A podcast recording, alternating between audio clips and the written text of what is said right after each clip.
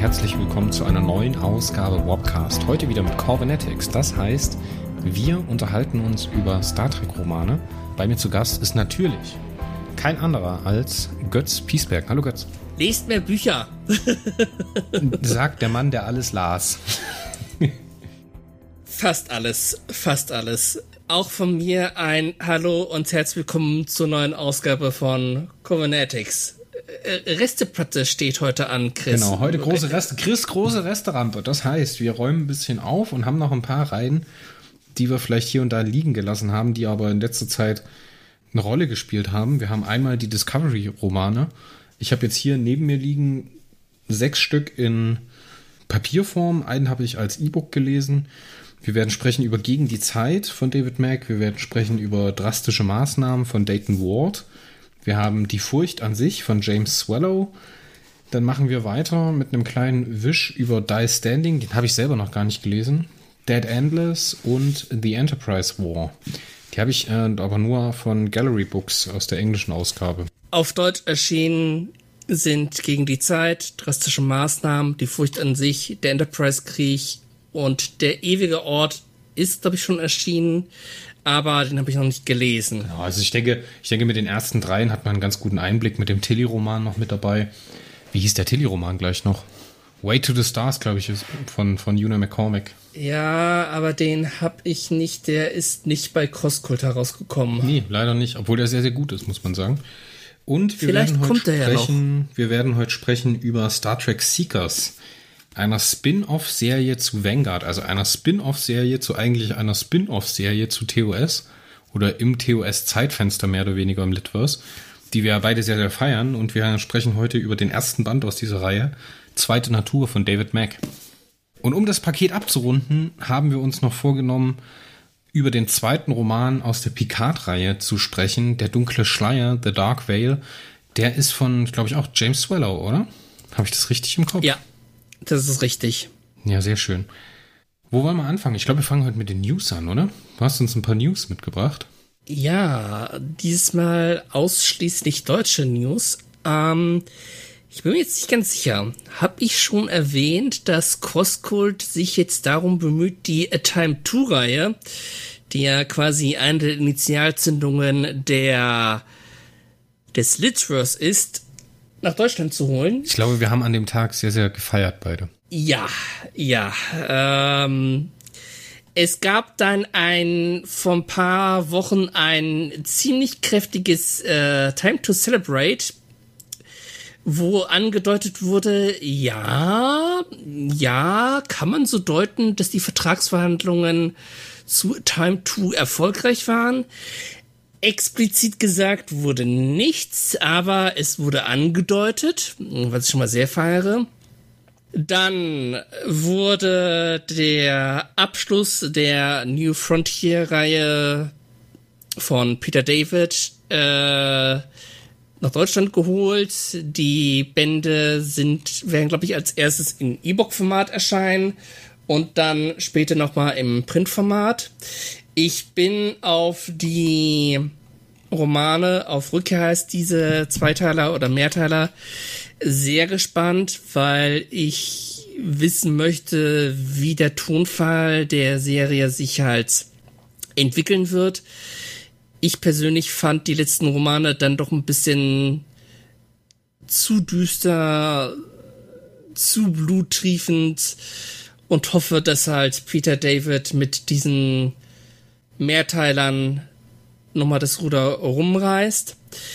Außerdem wird der TOS-Roman Harm's Way, geschrieben von David Mack, hierzulande erscheinen, 2023. Das Besondere ist, dass das ein Erbe der Vanguard-Reihe sein soll, wo ich ja noch nicht weiß, wie sich das ausdrücken soll, weil das Litverse ist eigentlich theoretisch und überhaupt in den USA tot und beerdigt. Und dann wurde auch noch bekannt gegeben, wann die Coda-Reihe hierzulande erscheinen wird. Und zwar können wir uns auf Oktober freuen. Anfang Oktober wird der erste Band herauskommen. Und dann November und Dezember jeweils die nächsten Bände. So dass wir halt das Jahr sowohl abschließen als auch abschließen. Und zwar das letzte abschließen mit dem Abschluss des Litverse. Ich habe den ersten Roman schon gelesen, aber ich sag nichts. Ich würde dich auch hier holen, wenn du mir äh, irgendwas spoilern würdest, mein Lieber. Bei allem nötigen Respekt, aber das will ich selber lesen. ja, lass uns mal ganz kurz noch ein bisschen über die A Time 2-Reihe sprechen. Die kennt man ja in Deutschland wahrscheinlich wenig bis gar nicht. Ist, ist aber, aber, nur, nur die aller, nur die wirklich größten Nerds wissen, was das bedeutet. Die A Time 2-Reihe ist halt wie gesagt, ein Wendepunkt innerhalb des Star Trek Litverse, wo auch so der Boden vorbereitet wurde für die Reihen, mit denen halt die Post-TNG-Ära im Litverse hierzulande bei Crosskult gestartet ist. Also diese Zeit startete hierzulande mit Star Trek Titan und dann kam später auch noch Star Trek TNG dazu. Und all das und auch spätere Sachen wurden halt in der A Time 2 Serie präpariert, weil jetzt sehr viele Sachen geschehen sind, die halt dazu führten, dass dann später Riker sein eigenes Kommando kriegte, dass halt auf der Enterprise zu einigen Umwälzungen gab und dass auch noch die Föderation ich will kurz überlegen, wie ich das am besten formulieren kann und dass auch die Föderation dann später politisch einige Entscheidungen treffen musste. Es gibt noch äh, die Sammelbände für für ähm, die Klingonen-Reihe, für Prey, genau. Und für Destiny. Destiny. Und, und für Prometheus. Jetzt haben wir alle genau die drei Sachen gibt es dann halt. Also in der ähnlichen Machart, wie es auch schon zu Destiny gab, ne, zum Jubiläum, gibt es dann auch Sammelbände zu Prey und zu Prometheus. Und für Prometheus finde ich das ehrlich gesagt ganz gut, dass die nochmal einen, einen äh, High-Quality Re-Release bekommen, ne? dass die nochmal ein bisschen Bühne bekommen, weil das ja von Bernd Perplis und Christian Humberg geschrieben und konzipiert worden ist. Deswegen finde ich das ganz wichtig, dass die nochmal ein bisschen, ein bisschen nach vorne gekramt werden im Buchladen. Schön, wäre ja. schön, wenn das noch den einen oder anderen auf diese Art und Weise erreicht. Ich hoffe, dass die Auflage nicht zu gering ist da. Weil man hat ja durchaus Probleme mittlerweile, die Destiny-Trilogie zu bekommen. wenn es nicht mittlerweile schon einen, eine neue Auflage gegeben hat. Ja. Genau, ich habe gerade noch mal reingeschaut. Also die Collectors Edition, die neue von Destiny, kommt am 2., äh, am 3. Oktober 2022 für einen stolzen Preis von 36 Euro.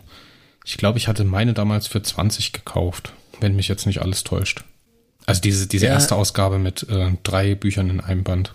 Ja, aber Inflation, Inflation und so, also. Ja, Bücher ziehen aktuell, ziehen aktuell sowieso im Print sehr an mit den Preisen, habe ich das Gefühl. Was ein bisschen schade ist, muss ich sagen. Ja, aber irgendwie müssen die Verlage ja auch an Geld kommen. Und wenn alles teuer ist, irgendwo muss das Geld ja dann wieder reinkommen. Ja. Für Prometheus habe ich gerade den 7. November gesehen als mögliches Release-Termin. Das ist natürlich dann auch noch die Frage, wie das umgesetzt wird. Und äh, die Collectors Edition von Prey scheint äh, im Dezember zu kommen. Auch beide bei 36 Euro. Na gut. Lassen wir es für die News mal gut sein und äh, beginnen mal, oder?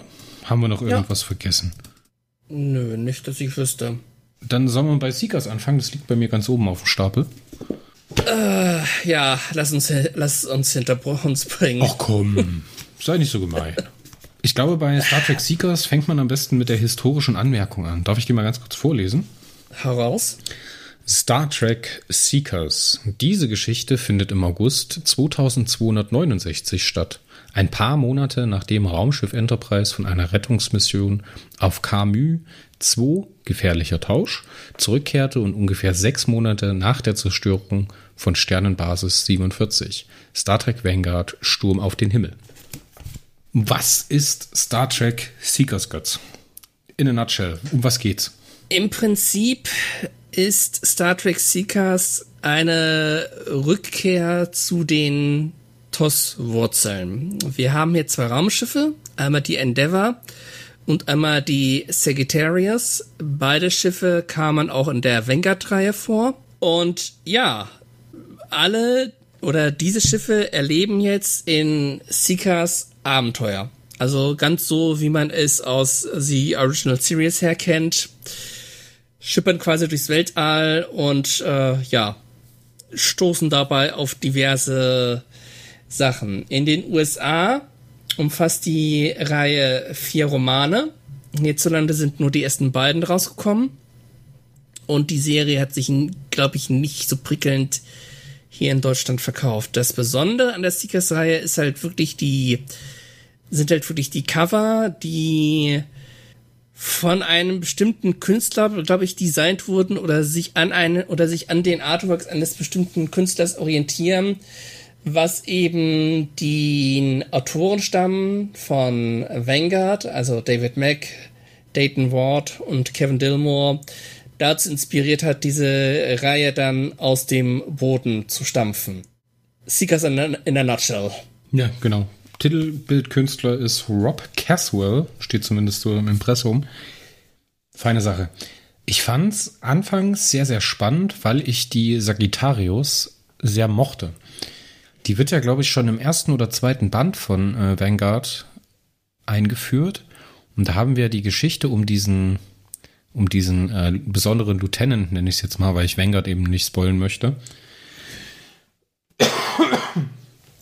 Der sich halt mit der Sagittarius auf eine Erkundungsmission begibt. Und da hatten wir die Situation, dass auf der Sagittarius so eine ganz spezielle Stimmung herrschte. Ne? Das war ein sehr, sehr verschworener Haufen. Es ist ein sehr, sehr kleines Schiff. Ist ein äh, Fernaufklärer der Archer-Klasse. Ist extrem, hat glaube ich bloß zwei Decks. Ne? Sehr klein. Ähm, wir haben die schrullige Ärztin, die alles desinfiziert. Ne? Wir haben so den äh, tollen, den tollen Chefingenieur, der auch seine im ersten Roman der Reihe, also hier bei Zweite Natur in der Seekers-Reihe, seine Momente bekommt. Und ich hatte da schon Bock, noch mehr davon zu erfahren. Ne? Der erste Band, der Auftaktband, ist auch ehrlich, ehrlich gesagt der einzige, den ich aus der Reihe gelesen habe. Macht für mich ein paar Fehler, weil er eben genau da die falschen Schwerpunkte legt, nämlich jetzt nicht auf diese besondere Situation jetzt einen Fernaufklärer mal zu begleiten, weil es, glaube ich, so eine Situation ist, die wir in Star Trek so nicht kennen. Ne, wir haben äh, das, was vergleichbar wäre, ist wahrscheinlich die ähm, Defiant aus DS9, die wir mhm. begleiten können, ne? aber wirklich jetzt so eine Spähmission auf Schiffsebene, ne? wo ein Raumschiff irgendwo hinfliegt und so, so eine, so eine U-Boot-Stimmung herrscht, aber halt trotzdem ähm, eine Aufklärungsmission das Ziel ist das macht der Roman eben nicht, sondern der verlässt sich relativ klassisch auf die TOS-Geschichten, würde ich jetzt einfach mal sagen. Ne? also, also er recycelt quasi einen typischen TOS-Plot, um genau, es mal so genau. zu formulieren. Was ja an sich nichts Schlechtes ist, um Gottes Willen. Ist ja super. Aber es ist halt mit den Tropen, mit dem Überwesen, was entsteht im Roman, ist es halt wirklich so ein, so ein TOS- Skript gefühlt in Roman umgelegt, aber halt überhaupt nicht das, was ich so aus Vanguard heraus von Seekers erwartet habe. So, und das ist, glaube ich, so der eine der größeren, aber für mich durchaus auch wenigen Schwachpunkte, wenn wir uns jetzt mal auf den ersten Roman beschränken. Also du bist ja ein bisschen gespaltener Meinung, ne? Du magst ihn ja nicht so gerne. Also ich habe ihm in meiner Rezension eine 3 von 10 gegeben vielleicht um ein bisschen auszuholen, ich habe davor halt den ersten Discovery-Roman von David mitgelesen, war da auch nicht gerade vom so sehr überzeugt. Und als ich dann Seekers gelesen habe, auch wieder von David Mack, war ich richtig gehend enttäuscht. Das Problem, das ich einfach hatte, war, mir waren die Charaktere egal. Was ja schon mal kein gutes Zeichen ist, weil wenn so ein Roman geschrieben wird, dann wollen die Autoren, dass man sich mit den Charakteren identifiziert, dass man halt mit ihnen mitfiebert.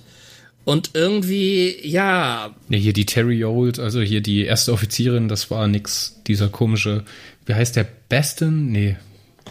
Der Lieutenant, der diesen Rover fährt. Auch ganz unangenehmer Typ. Das Problem war einfach, ähm, zum einen, es haben sich im Vergleich zur Vanguard-Reihe halt an Bord beider Schiffe einiges geändert.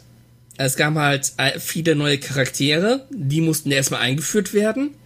Und eben diese Tatsache, dass man es nicht mit einem Schiff zu tun hat, sondern mit zwei Schiffen, die ja beide irgendwie zu ihrem Recht kommen mussten, das hat den Roman ein bisschen runtergezogen, weil zusätzlich zu der Schilderung der Ereignisse auf dem Planeten auch noch ins All umgeschenkt wurde. Ähm, und dann David Nick versucht hat, wirklich beiden Schiffen irgendwie gerecht zu werden, was einfach nicht funktioniert hat. Und, und was halt mich auf dem Planeten gestört hat, ich fand die Erwachten sowas von nervig und langweilig. es war halt TOS. ja. Ich, ich sag's jetzt mal so, ne? Wir haben ja die Sagittarius, wir haben ja die Endeavor. Die Sagittarius halt kleiner Archer-Klasse Fernaufklärer und ähm, der schwere Kreuzer der Constitution-Klasse ist es, glaube ich, ne? Die Endeavor war Constitution. Genau. Also das TOS Enterprise-Modell sozusagen als schwerer Kreuzer. Ja, wenn diese Romane in einem Heine-Taschenbuch rausgekommen wären, ohne jetzt diesen Bezug auf Vanguard zu suchen, wäre das für mich ein wesentlich besserer Roman gewesen. Ich lande jetzt nicht bei einer 3 von 10, ich lande vielleicht bei einer 5 von 10 ungefähr. Ne? Also bei einer neutralen Wertung, weil ich durchaus meinen Spaß hatte mit dem Roman. Ich mochte zum Beispiel die Crew der Endeavor sehr, sehr gut. Die, ähm, wie hieß sie denn, die Katami, die Captain von der Endeavor, finde ich immer sehr, sehr toll. Die hat mir auch schon in Vanguard sehr gut gefallen. Darüber hinaus, diese, diese Anspielung oder diese Einknüpfung in Vanguard, gerade im ersten Band, mit den Shedai, die da irgendwie was mit zu tun haben und so weiter und so fort in dieser Taurus-Region, wo wir halt wieder unterwegs sind und halt, wie Götz gerade schon gesagt hat, diese Erwachten, das war alles ein bisschen bemüht. Und wie gesagt, hätte, wäre das rausgelöst aus dem Wenger-Ding gewesen, wäre das halt einfach so ein, so ein One-Shot-Roman, wie es halt früher bei Heine gekommen ist. Und hier diese, diese Crew halt eben nicht die, die Sagittarius-Crew, sondern meinetwegen die, die Enterprise D, D oder sowas, wenn das ein TNG-Roman gewesen wäre, hätte super funktioniert. Ne, weil du brauchst du halt nicht den Anlauf mit den Charakteren. Du brauchst nicht, musst nicht diese ganzen neuen Konzepte, diese Probleme auf dem Schiff neu einführen. Ne? Ja. Deswegen hätte das wahrscheinlich besser geklappt, weil man sich dann einfach den Raum gespart hätte. Man hätte diese bestehenden Charaktere gehabt. Wie gesagt, ich bin jetzt nicht ganz so negativ wie du, aber ich finde, Seekers ist ein Blick wert, wenn man, wenn man äh, sowieso Bock hat auf diese Vanguard-Geschichte und halt einfach mit bekannten Floskeln oder Namen weiterlesen möchte, ist, denke ich, auf jeden Fall ein Blick wert. Schade, dass nicht alle in Deutsch erschienen sind, ne? Aber man sollte halt nicht die Stimmung aus Vanguard davon erwarten. Das wäre, das wird nicht erfüllt. Nein, einfach weil das Setting komplett anders war. Also Vanguard war halt diese eine Raumstation, zentraler Ort, wie bei Deep Space Nine, ähm, wo sich halt alles getummelt hat, wo man halt auch wiederkehrende Figuren hatte. Und das ist halt typisch, ja, Enterprise, Next Generation, Voyager, man ist in Schiffen unterwegs, man ist draußen unterwegs und äh, quasi, was schert mich mein Abenteuer von gestern? Überspitzt formuliert. Ja, auf jeden Fall. Also klar, der Plot mit den Erwachten wird im zweiten Roman aufgelöst. Ich sag ja auch nicht, dass der erste Roman komplett schwach ist. Also er hat auch seine starken Momente. Ich fand die Schilderung der Klingonen gut und auch die so ein bisschen dieses Katz und Maus Spiel, was halt dieses Klingonenschiff sich mit der Secretaries, war das glaube ich äh, geliefert hat, fand ich halt gut. Aber ja, diese Dogfight-Situation gerade mit dem Bird of Prey und der Sagittarius, die sind schon prima. Also da machte der echt wenig aber daraus falsch. wurde halt nichts gemacht. Ja, ja es, es, es, es wurde halt angerissen und ja, dann wird wieder auf den Planeten umge umgeschwenkt, wo man wieder erlebt, dass die Erwachten noch mehr erwachen, es teilweise ein Blutbad gibt und so und ah, Komm, also lass bei allem lass nötigen, bei allem nötigen Respekt vor David Mack, das war keine Glanzleistung. Es ist ein Roman, den kann man lesen, kann man aber auch liegen lassen. mit was wollen wir weitermachen? Mit äh, Picard oder mit Discovery? Machen wir erstmal Picard, oder? Uh, lass uns mit Picard weitermachen. Da kann ich auch noch, kann ich auch noch ein bisschen abrenten. Ja, abrenten. Ne? Also Picard, der erste Roman. Ich war ja nicht dabei bei der zweiten Staffel, beim Podcast zur zweiten Staffel. Ähm, aus Gründen, das kann ich ja vielleicht kurz mal erklären. Ähm, ich habe mit I had high hopes. ich hatte viel Hoffnung für die zweite Staffel zu Beginn, die sich aber leider irgendwie nach sechs oder sieben Folgen bei mir komplett in Irrelevanz ergeben hat. Also, ich weiß auch nicht, was sie da erzählen wollten und da sind Plotholes drin noch und nöcher. Ich weiß auch nicht, was das mit Elnor sollte und ich feiere den Marco für seinen Rant über Elnor, der halt noch egaler ist als in der ersten Staffel und keiner hätte gedacht, dass das funktioniert. Diese ganze, diese ganze Zeitreisen-Mist, dieses ganze Ende, das war eine absolute Frechheit. Also, ich will jetzt, ich will mich jetzt nicht aufregen, ne? Jetzt muss ich sagen, habe ich dazu diesen Roman bekommen. Ich hatte ihn mir auf Deutsch vorbestellt über, über Beamshop als E-Book. Ähm, du hast ja, glaube ich, auch als E-Book gelesen, gell? Äh, den zweiten Roman, ja. So, und den ersten Roman hatte ich ja noch hier, habe ich noch hier im Roman stehen gehabt und den ersten Roman hatte ich schon wieder komplett verdrängt. Ich kann, ich kann mich auch ehrlich nicht mehr erinnern, ob der in irgendeiner Art und Weise relevant ist. Und deswegen bin ich in den zweiten Roman gestartet, habe gesagt, okay, das Beste an der ersten Staffel Star Trek Picard war dieses Cameo oder dieser Auftritt von William Riker mit äh, Diana Troy und den Kindern dazu auf diesem Planeten. So, und das war halt meine, meine Erwartungshaltung an den Roman, wie ich reingegangen bin. Ich war sehr, sehr abgefuckt von Picard, hatte aber gleichzeitig Lust auf William T. Riker, Diana Troy und das Kind. So weit, so gut. ich begann den Roman zu lesen und dachte mir so, nach den ersten paar Seiten, wir haben ja da diese Rahmenhandlung, ne? Riker mhm. wacht in Haft auf und wird äh, von Romulanern vernommen. So kommt einem das vor am Anfang.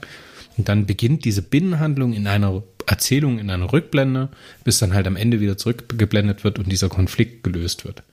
So weit, so gut. und dann geht die eigentliche Handlung los. Ich habe grundlegende Probleme mit dem Roman. Erstens, Sie haben das Thema wieder aufgefasst, dieses große Thema der ersten Staffel, dieses äh, künstliche Leben, was ja gleichzeitig in der zweiten Staffel überhaupt keine Rolle gespielt hat. Also diese, diesen Konflikt der Föderation gegenüber diesem künstlichen Leben. So, okay. Sie haben William T. Riker und Diana Troy. Ne? Wir haben ja in der Titan-Handlung haben wir mitbekommen, also jetzt Litverse-seitig muss ich jetzt sagen, auch wenn da hier jetzt der Kanon so ein bisschen auf Litverse äh, sich aneinander reibt, hatten wir die Probleme mitbekommen, wie Diana Troy und äh, William T. Riker versucht haben, ein Kind zu bekommen. Ne? Und was das für eine belastende Situation für die beiden gewesen ist. Und dann halt vor allem auch in Destiny war das ja auch nochmal ein Thema. Alles schön und gut, aber diese Geschichte war Litverse-seitig, also diese Beziehung William als Vater, Diana als Mutter zum Kind war halt Litverse-seitig für mich komplett auserzählt. So, da hätte ich nicht noch mehr gebraucht. Und ähm, jetzt haben wir diese Situation, dass der Roman halt immer wieder ein Augenmerk darauf legt, wie diese Dynamik zwischen diesen drei Charakteren ist. Ich will jetzt auch gar nicht auf diese, dieses Kernkonflikt von dem Ding eingehen, ne? ich will mich jetzt mal bloß darauf beschränken. Ich sehe überhaupt, überhaupt keine Rechtfertigung, dass das ein gebrandeter Picard-Roman ist. Null. Das erweitert weder dieses, dieses Serienerlebnis, was ich in Picard gehabt habe. Es verlässt sich nicht auf die Dinge, die ich in Picard gesehen habe, vom Feeling her, sondern es verlässt sich eins zu eins auf die Dinge, die ich aus Titan mitbekommen habe. Und das hier ist einfach ein frech, für mich ein frech umgebrandeter Titan-Roman. Es tut mir leid. Für mich ist es kein Titan-Roman. Ja, Titan-Romane waren besser, ne? aber es ist eigentlich eine Titan-Geschichte. Ja, aber für mich zählt da, für einen Titan-Roman zählt halt mehr als nur die Titan T. Riker, noch ein paar bekannte Charaktere. Es ist zählen der äh, der Arzt, dessen Namen ich schon wieder vergessen habe, dieser reptiloide Arzt, Arzt zählt für mich dazu. Es zählt für mich Tuvok mit dazu. Es jede Menge andere Figuren zählen da für mich dazu. Und das habe ich hier einfach, ja, die waren nicht vorhanden. Und damit war das für mich einfach ein Roman, Star Trek Roman, ja, spielte auf der Titan, aber war kein richtiger Titan-Roman. Es war halt ein Prequel, der halt erklärt hat, wieso William T. Riker in der ersten Staffel von Star Trek Picard mit seiner Familie auf diesem Planeten war. Was dann am Ende von dem Roman in, ich glaube, zwei, drei Sätzen erklärt wird. Also sehr langer Anlauf, um wenig viel zu erklären. Fragen, quasi. die sich niemand gestellt hatte. Exakt. Werfen wir noch mal ganz kurz einen Blick, bevor wir uns weiter götzen. Oh. Hey. Werfen wir noch einen Blick in die historische Anmerkung. Diese Geschichte spielt 2386, sieben Jahre nach den Ereignissen von Star Trek Nemesis und ein Jahr nach dem Mars-Vorfall und Jean-Lucs Rücktritt aus der Sternenflotte. Krieg ich schon wieder das grobe Kotzen, weil 3000, äh, 2386 hatte die Titan andere Probleme, ein Jahr nach Destiny im Litverse. Also das ist halt, das sind halt die Stellen, die ich meine, wo es sich halt mit dem Litverse einfach reibt und das ja, aber die Star Trek PK-Romane sind nicht Teil des Litverse. Ja, na klar. Trotzdem. Das ist wie die, das ist halt wie die Pre-TNG-Zeit. Dann in One-Geschichten vielleicht als Maximum der Gefühle, dass hier ein bisschen was von irgendeiner Handlung oder so ansatzweise erklärt wird, aber es ist kein Literaturroman. Es, es baut nicht auf anderen Romanen auf. Es wird hier nichts vorbereitet für weitere Romane. Es ist ein Ding, das für sich alleine steht. Und das halt auch keine großartigen Litverse-Kenntnisse voraussetzt, sondern man muss auch ein bisschen Picard-Wissen mitbringen, um halt zu verstehen, was Sache ist, was mit diesen Satwasch los ist, was mit den Romulanern los ist, etc., ppp, bla bla bla. Ja, aber das ist halt so eine Sache, weißt du, in jedem anderen Roman wären das einfach Themen gewesen, die du trotzdem noch mal ganz kurz erklärst und irgendwie mit einbindest. Aber dieses Stadtwasch-Thema, ne, diese Motivation von dieser Frau, ich, ich sehe das nicht als Einbindung in die Picard-Handlung, ehrlich nicht. Darf ich sagen, dass mir diese Frau tierisch auf den Keks ging? Ja, Danke. und auch das Ende, ey, das Ende, oh Gott. das, das, das Problem ist an diesem Roman, dass er mir aufgezeigt hat, dass halt die ganze Vorlauf für die erste Picard-Staffel extrem konstruiert war. also jetzt mal mit dieser romanischen Supernova mal beiseite gelassen, aber die Existenz der Satwasch und deren Aktion fand ich sowas von Hanebüchen und den Haaren herbeigezogen. Ich meine. Äh, ja, die denken sich halt, die denken sich halt, dass es für, bei den Romulanern absolut in Ordnung ist, wenn die sich zwischendurch einfach irgendwas ausdenken und da reinschieben. Weil jeder sagt so, oh, Romulaner sind so shady, die wissen selber nicht, was da abläuft. Ne? Aber irgendwie passt es nicht. Es, es, es fühlt sich nicht richtig an. Es fühlt sich total überzogen an. Ich verstehe auch die Motivation von dieser Person nicht. Warum sollte sie das in dem Moment tun? Selbst wenn sie ein absolut fundamentalistischer, verzogener, verblendeter Romulaner ist, es passt einfach nicht. Ich kann mich nicht in diese Person reinversetzen. Ich kann die. Alle Satwasch sind irgendwo Fanatiker, das ist ja, das Problem. Ich kann mich halt nicht, Und ich kann nicht nachvollziehen, wie sie zu diesen Aktionen kommt, weißt du? Und das ist ein echtes Problem. Und dann hast du halt immer wieder diese Einsch Einstreuung von diesem Kind und den Eltern, die sich nicht wie Eltern verhalten, sondern die sich so, das sind so Personen, die sich drüber wundern, warum ein Kind Dinge tut und tun halt nichts dagegen. Die sind so verantwortungslos. So verantwortungslos. Also wirklich, was ist da los? Was tun die da? Ja, ging. Also ich denke mal, mit Kids meinst du den, den Sohn von Riker und Troy? Dessen Name ich schon wieder komplett verdrängt habe. Ich weiß nur, ja, dass sein zweiter Vorname Worf ist. Ja, es.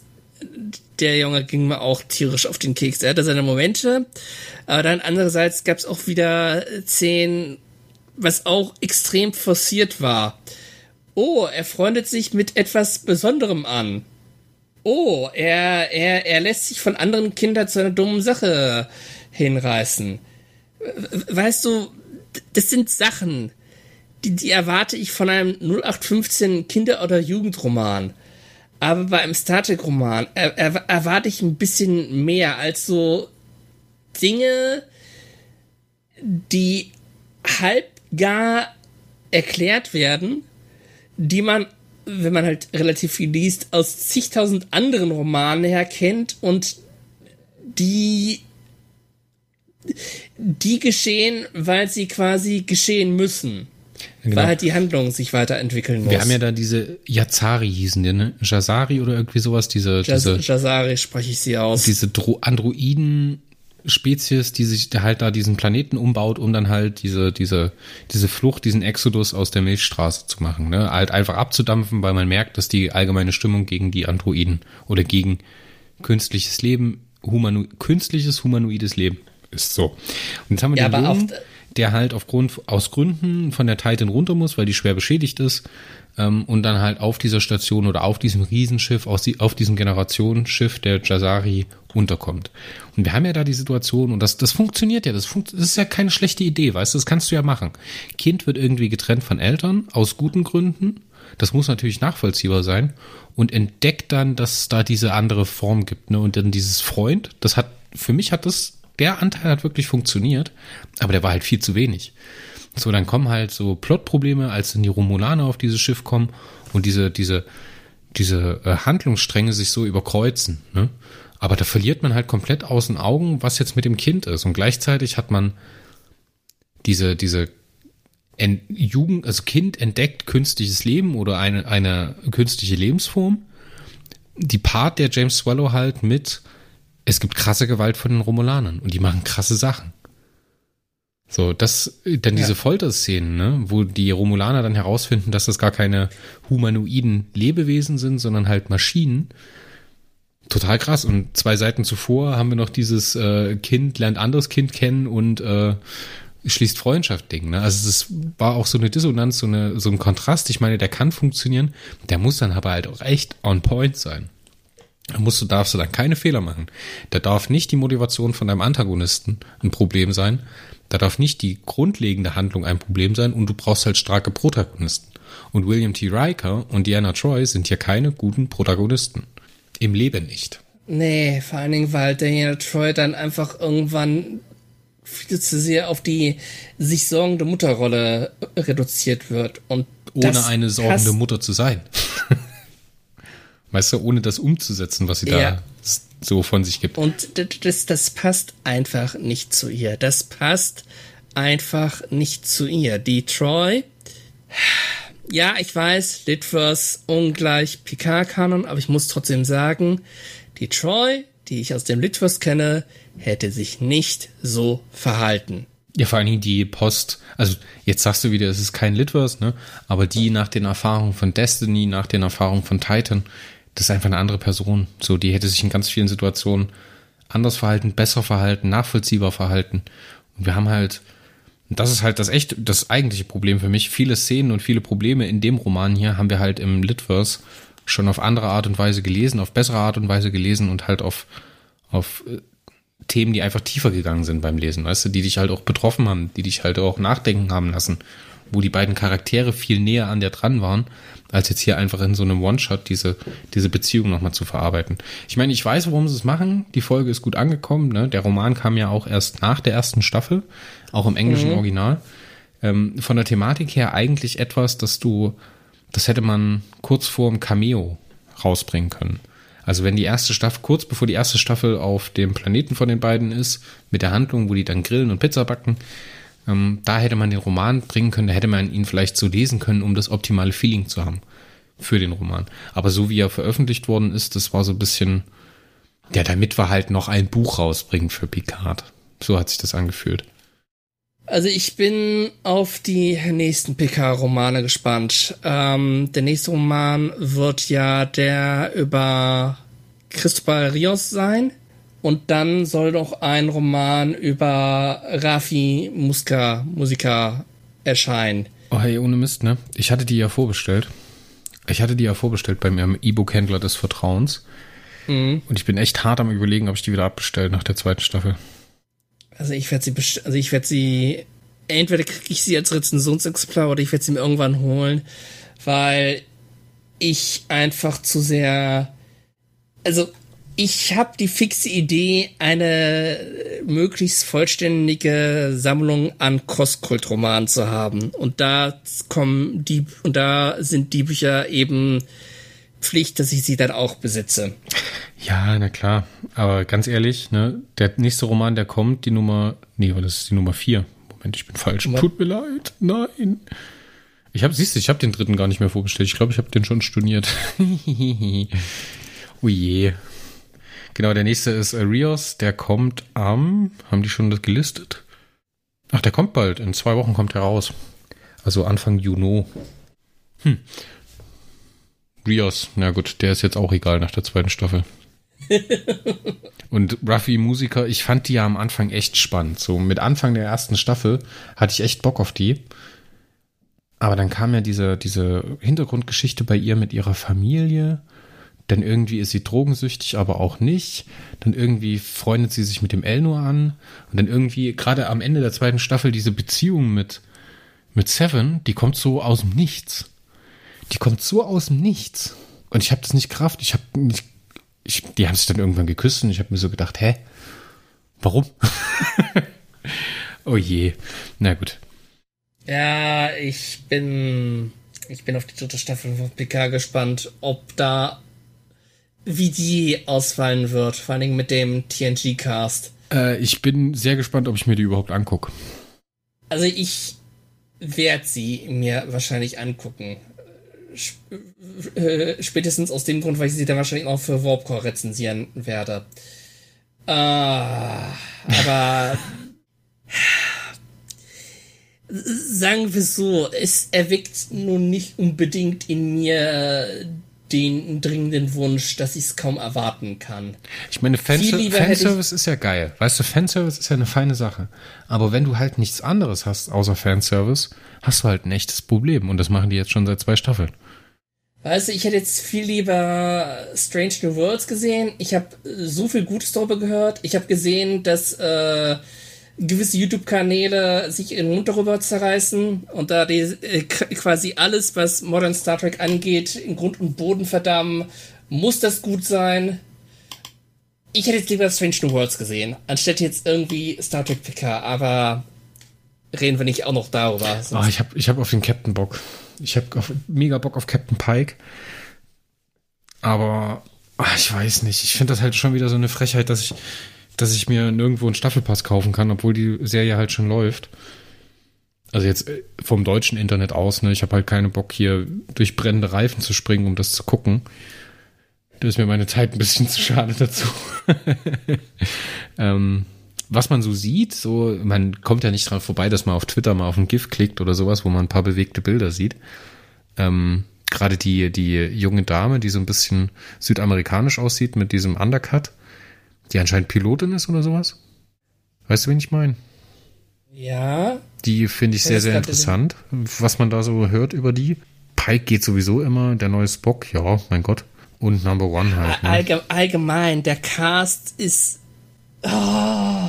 Es wäre halt geil, wenn sie einfach mal wieder ein bisschen klassisches Star Trek machen. So einfach so. Das soll ja wirklich der klassische Star Trek sein. Wirklich äh, in One-Geschichten, vielleicht ein bisschen episodenübergreifende Handlung, aber nicht so sehr wie jetzt bei Discovery oder Picard, ah, eher so in Richtung Lower Decks. Also jetzt nicht mit Humor, sondern der, der Stil wie die Lower Decks Episoden aufgebaut sind. Genau, so eine lose Anknüpfung, so eine leichte Charakterentwicklung, fände ich, wäre ich absolut d'accord damit.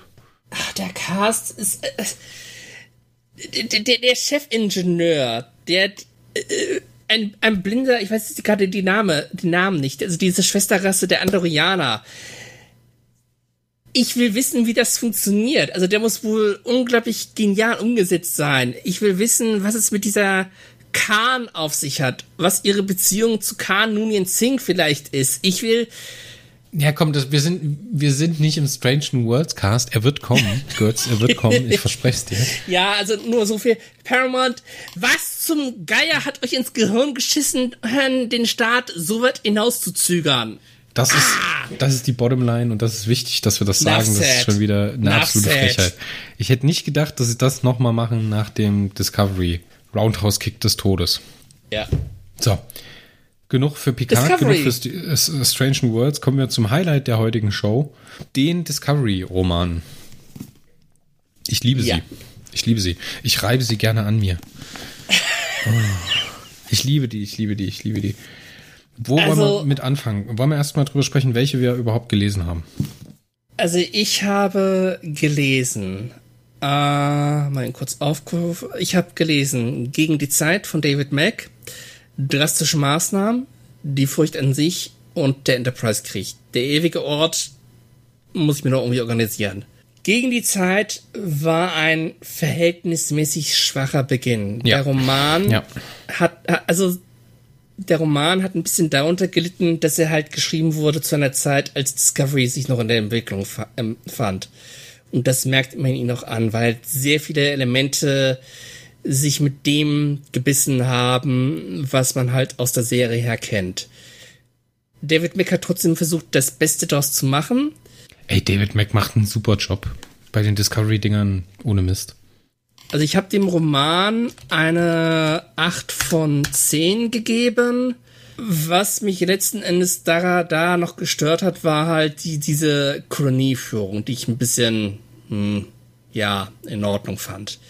Ich habe ihm jetzt nicht angekreidet, dass der Roman sich mit der Serie gebissen hat, weil da konnte David Mack einfach nichts für. Ja, genau, also das, das muss man, das muss man halt auch sagen. Der ist erst rausgekommen in Deutschland, als Discovery Staffel 1 schon gelaufen ist. Beziehungsweise abgeschlossen. Also da hat, ich hatte ihn Ende 2018, glaube ich, gelesen. Im August oder September oder sowas hatte ich den gelesen, genau. Da war ja Discovery schon durch. Die erste Staffel, ähm, man hat natürlich ein Problem, wenn man weiß, okay, die wussten, welche Schauspieler es sind, ja. Ne? Aber dadurch, dass das ja eine laufende Produktion ist, verändert sich die Rolle und die, die, die Tonung von dem Charakter ja auch durch den Schauspieler nochmal. Ne? Das merkt man natürlich krasser in den Staffelsprüngen, aber hier macht David Mack einen super Job, dass er halt so ein bisschen die Rolle sehr natürlich antizipiert und ich hatte jetzt hier nicht so den, den Diskant drin, dass ich ein Problem hatte, dass es nicht dieselbe Burnham gewesen ist. So, das hat sich für mich schon, klar war da eine Differenz dazwischen, das kann man nicht bestreiten, aber das hat gepasst. Ne? Und ähm, ich muss sagen, ich hatte das damals im Urlaub am Strand auf Kreta gelesen und ich glaube, den habe ich an einem Tag weggerotzt. Also den habe ich in einem Zug durchgelesen und ich war, ich war damals ein bisschen im Star Trek Discovery Hype, aber ich hatte mega Spaß dran, also wirklich. Acht von zehn könnte ich mich, glaube ich, mit anfreunden, ja. Der nächste war dann Fear Itself oder drastische Maßnahmen? Drastische Maßnahmen und oh mein Gott, also was man, für warte kurz, warte ein kurz. Brett. Ja, was für ein Brett, genau. Wir müssen ganz kurz dazu sagen, ne, die Discovery-Romane sind so aufgebaut, dass man halt ein Spotlight hat in jedem Roman auf einen Charakter. Gegen die Zeit war der Michael Burnham-Roman. Drastische Maßnahmen ist jetzt der ähm, Philippa Georgiou und äh, na, wie heißt er? Captain Lorca. Wer ist der denn mit Vornamen? Gabriel, ja, Gabriel. Gabriel Lorca, ja. Genau, Fear Itself geht es um Saru. Wir haben äh, Star Trek Discovery Enterprise War war Captain Pike. Die Standing war die Imperatorin und Dead Endless waren Stamets und äh, sein Mann. Wie hieß er denn? Mensch, Namen. Ich hab's jetzt Kalber. Kalber, genau. Hugh Kalber. Ähm, wie gesagt, die habe ich noch nicht gelesen. Drastische Maßnahmen ist für mich in meinem Fanherz eine der wichtigen, wichtigsten Star Trek-Romane, die es gibt. Es ist ein Roman, der, der zeigt, wie die erste Season von Star Trek Discovery hätte funktionieren können. Einfach indem hier ein, eine Plotlücke geschlossen wird. Man erfährt von einem wichtigen Ereignis und erfährt halt, was nach diesem Ereignis geschehen ist. Und es ist einfach ein fantastisch geschriebener Roman. Einfach weil hier Philippa Giorgio, die noch nicht Captain ist, glänzen kann. Und der Gabriel Lorca ebenfalls glänzen kann. Und dann gibt es einen kleinen Auftritt, der halt für TOS-Fans wichtig ist, aber der halt den Roman nicht dominiert. Also das, das Ganze ist halt wirklich unglaublich spannend und großartig geschrieben. Das Einzige, was mich halt gestört hat, war der Epilog. Was war im Epilog? Was war dein Problem im Epilog, besser gesagt? Also der Epilog hat für mich nicht so wirklich zu der Handlung gepasst, die man vorher gelesen hat. Es ist halt ein, ein Tie-In zur Discovery-Serie, wo man halt erfährt, wo sich eine bestimmte Figur dann später befindet. Aber der hätte auch genauso gut wegfallen können. Den hätte man nicht vermissen können. Ich denke, wichtigster Bullet für uns ist, dadurch, dass die halt die Discovery-Romane in der ersten Staffel ja mit dem Ziel rangegangen sind, ähm, Prime-Kanon zu beschreiben oder zu erweitern. Ne? Das Alleinstärkungsmerkmal ist halt einmal Kodos, ja klar, dieses kleine Cameo da. Aber der ganz einfache und simple Fakt ist, dass das die einzige Stelle ist, die wir in Star Trek kennen, wo Prime Lorca auftaucht. Freunde. Das ist der einzige Punkt, wo wir den Gabriel Lorca aus dem Prime-Universum kennenlernen und so ein bisschen herausfinden, wie er ist. Darüber halt so ein bisschen Kontrast bekommen, wie der Lorca aus dem Mirror Universe ist. Am Anfang hat man so gar nicht das Gefühl, ne, das spielt natürlich auch damit, weil man halt zu dem Zeitpunkt, als der Roman in, äh, in Amerika erschienen ist, noch nicht wusste, dass äh, der Lorca aus der Discovery-Serie der Mirror Lorca ist. Am Anfang spielt der Roman halt ein bisschen damit, ne, dadurch, dass äh, Lorca sehr, ja, sehr krass auftritt und so ein bisschen denkt man sich, ja, das könnte schon der Lorca sein. Ne? Und je weiter man nach hinten kommt im Roman, je schwerer er belastet wird, desto, desto besser hat mir dieser Charakter gefallen. Der halt auch sehr, sehr stark vom, also auch im Buch profitiert der sehr stark vom äh, Charakterschauspieler. Vom, wie heißt er?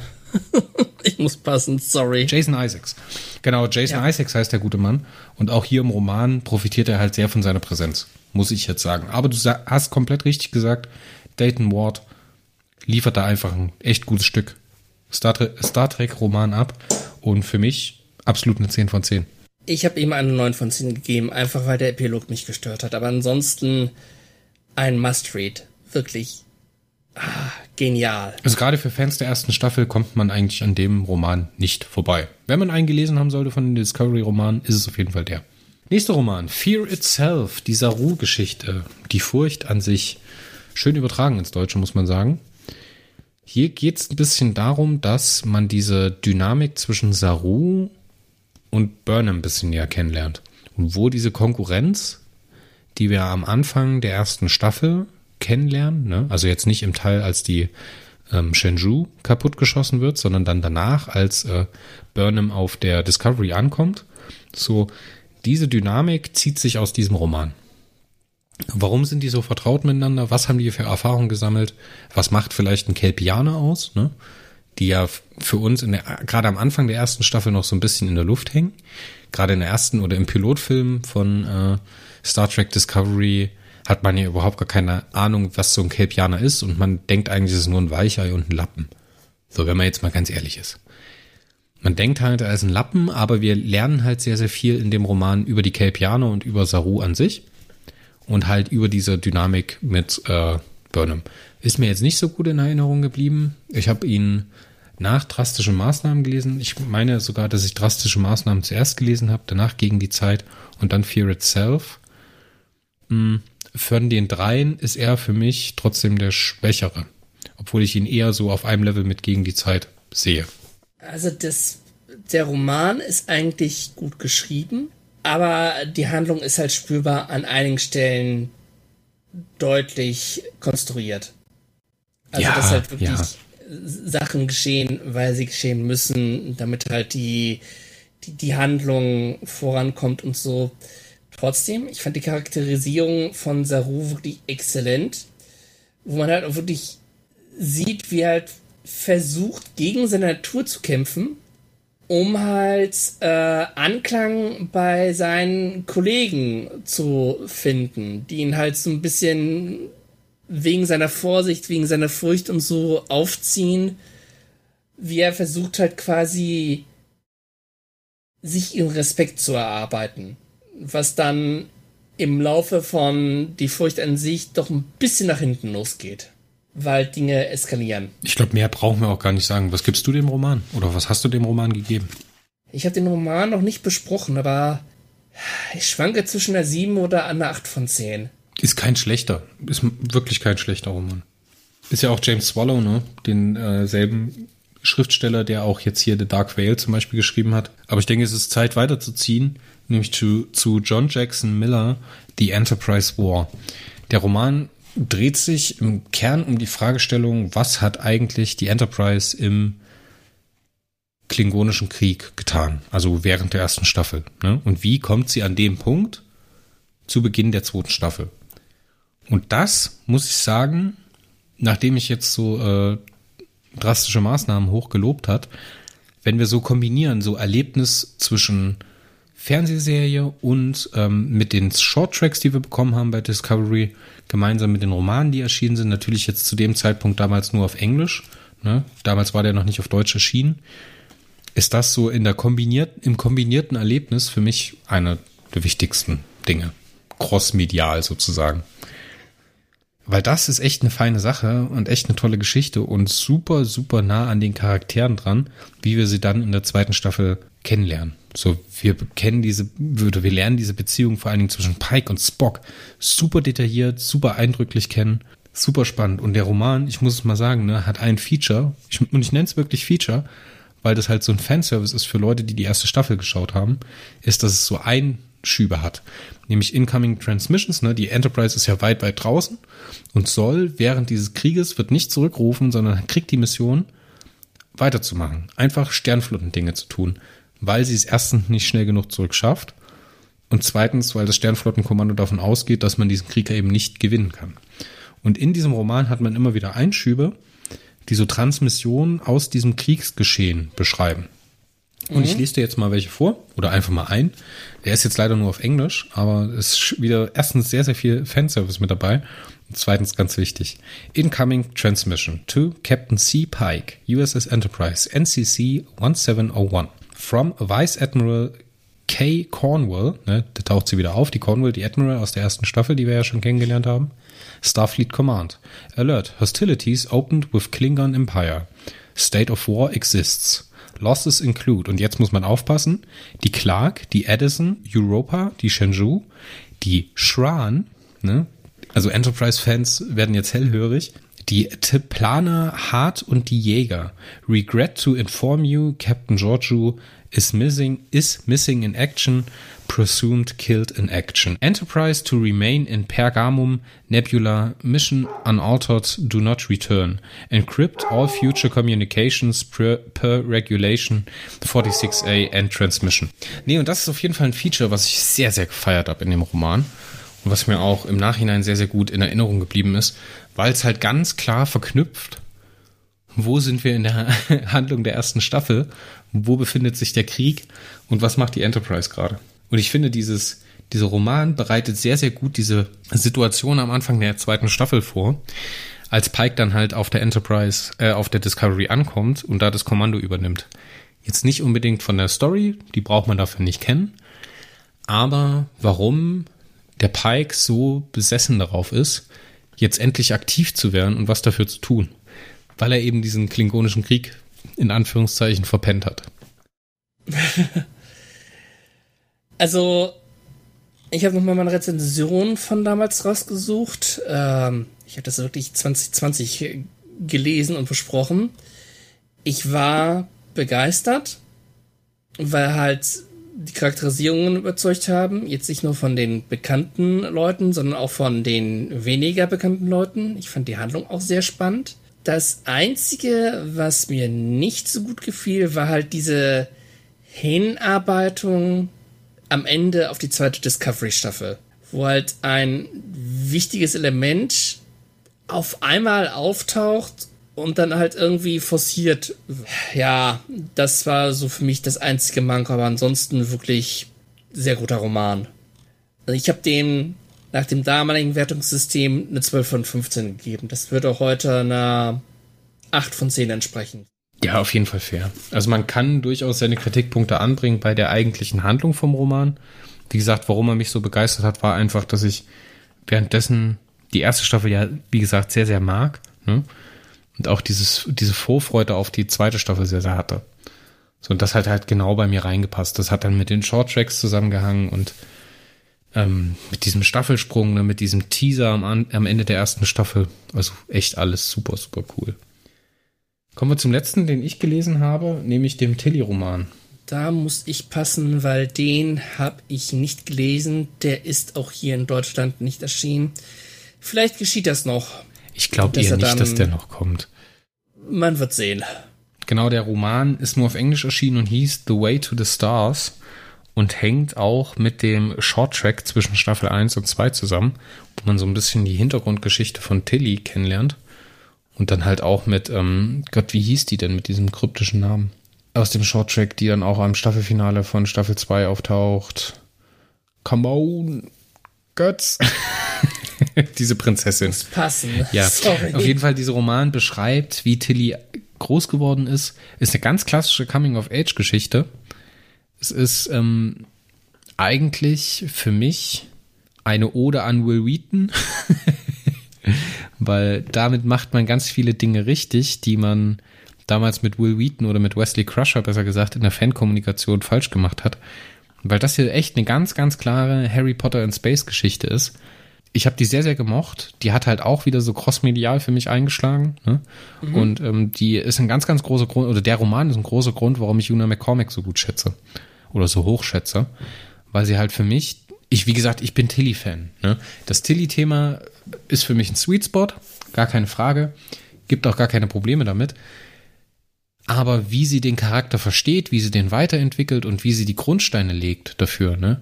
Warum die so ist, wie sie ist, warum sie so schrullig ist, ähm, wie sie die einzelnen Sätze oder diese einzelnen kleinen Bites in der Beziehung, gerade am Anfang sind das ja nur kurze Gespräche, die die Burnham mit der Tilly führt, wie sie die einbaut und wie man so dieses Gefühl in den Roman überträgt, finde ich ehrlich gesagt ganz toll. So, und wie, vor allen Dingen finde ich es schön nachzuvollziehen, weil man merkt ja am Anfang der ersten Staffel, das ist eine total schrullige Person, ne, total aufgedreht, quirlig. Wie kommt die auf die Idee, zur Sternenflotte zu gehen? In dieses äh, konformistische System, ne, in dieses stark hierarchisch auf Leistung getrimmte System, wie kommt die dahin und wie kommt die auf die Idee? Und genau das beantwortet der Roman The Way to the Stars.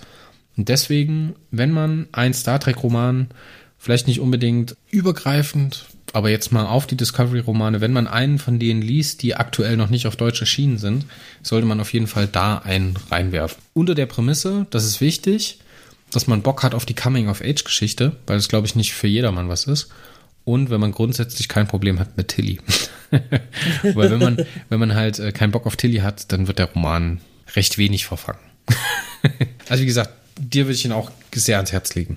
Ich muss mal gucken gegebenenfalls würde ich irgendwo mal dazu übergehen, gewisse Lücken auf Englisch zu schließen. Also Lücken im, in meiner Star Trek-Sammlung.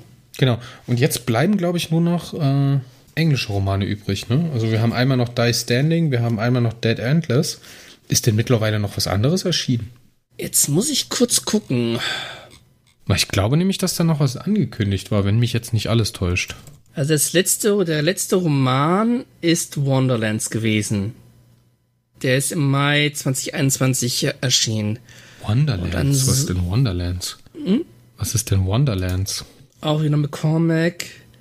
Ah, das spielt vor Ach, Beginn der ja, dritten ja, Staffel. Ja. Das ist diese Geschichte rund um Book und Burnham, genau. Ja. Auch wieder Juna McCormack. Finde ich gut, weil wir haben ja gerade in der aktuellen Staffel oder in der vierten Staffel immer wieder Probleme gehabt, dass zwischen Book und Burnham irgendwelche Situationen referenziert worden sind. Kannst du dich noch erinnern auf Optimus Prime Alpha? als wir da den Andorianer übers Ohr gezogen haben oder irgendwas, dass vielleicht diese Geschichte da noch mal ein bisschen erklärt wird und dass man vielleicht noch ein bisschen was über die Orion, über diese Orion, über dieses orionische Syndikat vielleicht erfährt. Die Smaragdkette. Genau, Smaragdkette. Ich wollte jetzt orionische Kette sagen. nee, der steht noch aus, den kenne ich noch nicht. Der ist aber halt schon ein bisschen länger her, ne? Also wird er wahrscheinlich auch nicht auf Deutsch kommen. Schade, ja. schade, schade Schokolade. Da haben sie sehr, sehr viel, gerade in Europa, sehr, sehr viel kaputt gemacht mit diesem Murks, den sie da mit Netflix veranstaltet haben. Und was wir ja sehen, ist, dass die Discovery-Romane allgemein in Deutschland recht wenig gelesen sind. Zu Unrecht, meiner Meinung nach, weil gerade drastische Maßnahmen und ähm, Way to the Stars auf jeden Fall eine Sache, die man sich mal anschauen sollte. Götz, haben wir noch irgendwas? Hast du noch was zu den Discovery-Romanen beizutragen? Also sind exzellent geschrieben. Also wirklich hohes Niveau. Wirklich macht Spaß, sie zu lesen. Und äh, ja, ich kann jedem nur empfehlen, sie zu lesen. Sie sind alle mal besser als die Picard-Romane. Und sind alle mal besser als die zweite Staffel. also nicht jetzt von Picard, sondern von Discovery. Und sie halten halt wirklich, das muss man halt sagen, das muss man nochmal betonen, während ähm, die Picard-Romane und äh, Seekers ganz klar unter dem Mittelwert der Qualität der Star Trek-Romane sind, sind die deutlich drüber. Ja. Also die sind äh, wesentlich besser als die als die schlechten Titan-Sachen, ne, die wir auch als lesenswert eingestuft haben und halt auch besser als die schwachen Momente in Vanguard für mich.